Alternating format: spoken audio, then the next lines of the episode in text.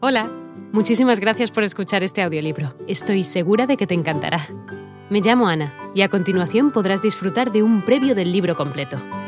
Si te gusta lo que escuchas podrás descargártelo completamente gratis desde mi web, www.escúchalo.online. Un abrazo. No es una buena posada. El perro pensaba que unos huesos y algo de carne le vendrían bien. Se pusieron, por tanto, en camino en dirección al lugar de donde procedía la luz. Y pronto vieron un brillo cada vez más fuerte y más intenso, hasta que llegaron a una casa bien alumbrada, llena de ladrones. El asno, como era el más grande, se acercó a la ventana y miró hacia adentro. ¿Qué ves, Rucio? preguntó el gallo. ¿Qué veo? contestó el asno. Una mesa con rica comida y bebida, y ladrones sentados a su alrededor pasándolo bien. Eso no nos vendría mal, dijo el gallo. Sí que estaríamos bien ahí, dijo el asno. Entonces se pusieron a deliberar qué tenían que hacer para expulsar a los ladrones, y por fin encontraron el medio. El asno tenía que ponerse con las patas delanteras en la ventana, el perro encima del lomo del asno. El gato treparía sobre el perro, y finalmente el gallo volando se colocó encima de la cabeza del gato.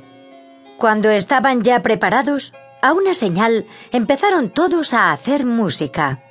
El asno rebuznaba, el perro ladraba, el gallo cantaba y el gato maullaba.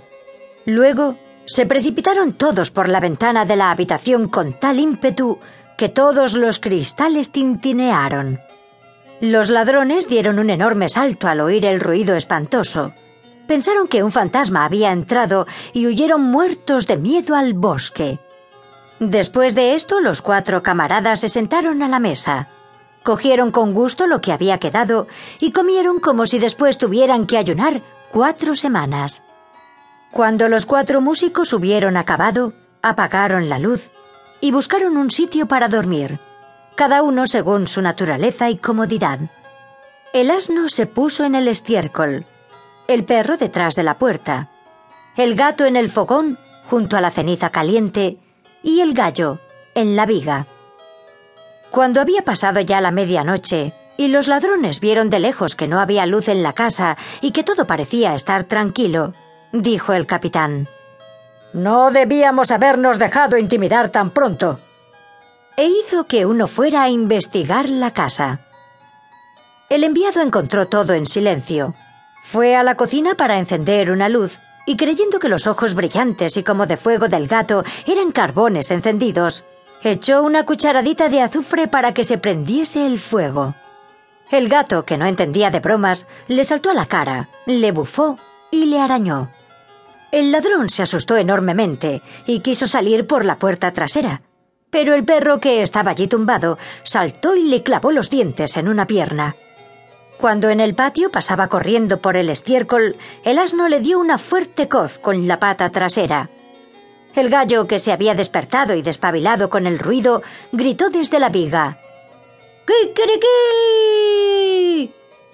El ladrón corrió como alma que lleva el diablo junto a su capitán y dijo ¡Qué horror!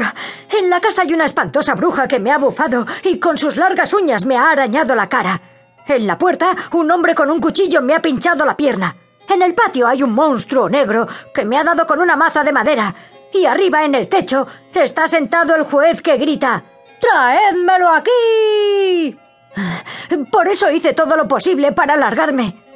Desde ese momento no se atrevieron a acercarse a la casa.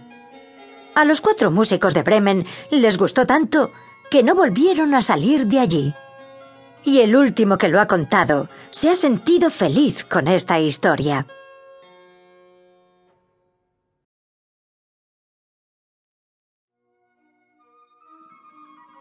Piojito y Pulguita. Un piojito y una pulguita vivían juntos en una casa y hacían la cerveza en una cáscara de huevo. Un día se cayó dentro el piojito y se quemó. A esto empezó a gritar la pulguita. Entonces habló la puertecita de la habitación. ¿Por qué gritas, pulguita? porque el piojito se ha quemado. La puertecita empezó entonces a chirriar. A esto dijo una escobita en la esquina.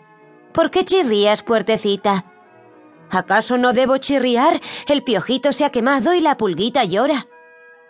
La escobita comenzó a barrer tremendamente. A esto pasó un carrito y dijo, ¿Por qué barres? Hola de nuevo. No está mal para ser solo una pequeña muestra, ¿verdad? Si te ha llamado la atención, recuerda que encontrarás este audiolibro completo y gratis en www.escúchalo.online.